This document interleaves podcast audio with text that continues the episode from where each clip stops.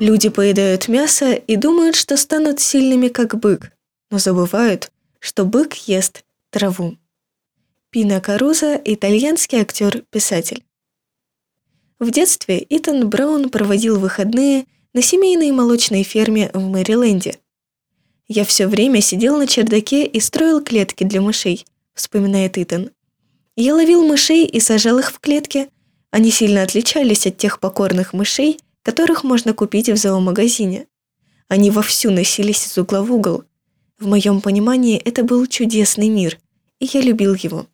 Мальчик испытывал сильную привязанность к животным и думал, что однажды станет ветеринаром, как Джеймс Хэриот.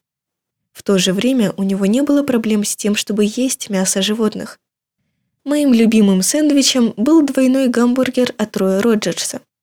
Он был с ветчиной, под ним был сыр и, конечно, бургер. Признался Итан в подкасте, как я это сделал. Став подростком, он понял, что больше не может одновременно и заботиться о животных, и поедать их мясо. Его решимость жить без мяса в конечном итоге привела его к созданию компании Baint Meat. Итан не просто хотел выпускать имитацию курицы и говядины, он хотел изменить мир. Он планировал заменить мясной белок, находящийся буквально в центре нашего питания, растительным белком. Если бы ему это удалось, он мог бы помочь многим укрепить здоровье и избавить животных от страданий, а также позаботиться об окружающей среде. Довольно амбициозно, да? Итан полагал, что если он сможет создавать продукты со вкусом мяса, к которому так привыкли люди, он вытеснит продукты из мясной лавки новыми высокотехнологичными продуктами. Это вполне может случиться. Он напоминает нам.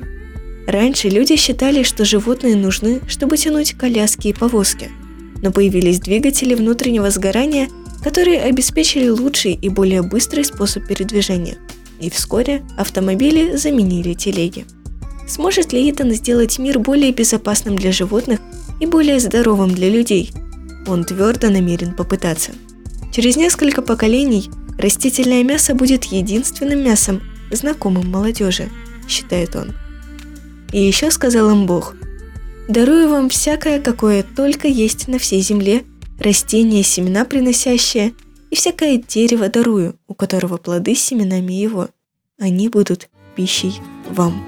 Книга Бытие, 1 глава, 29 текст.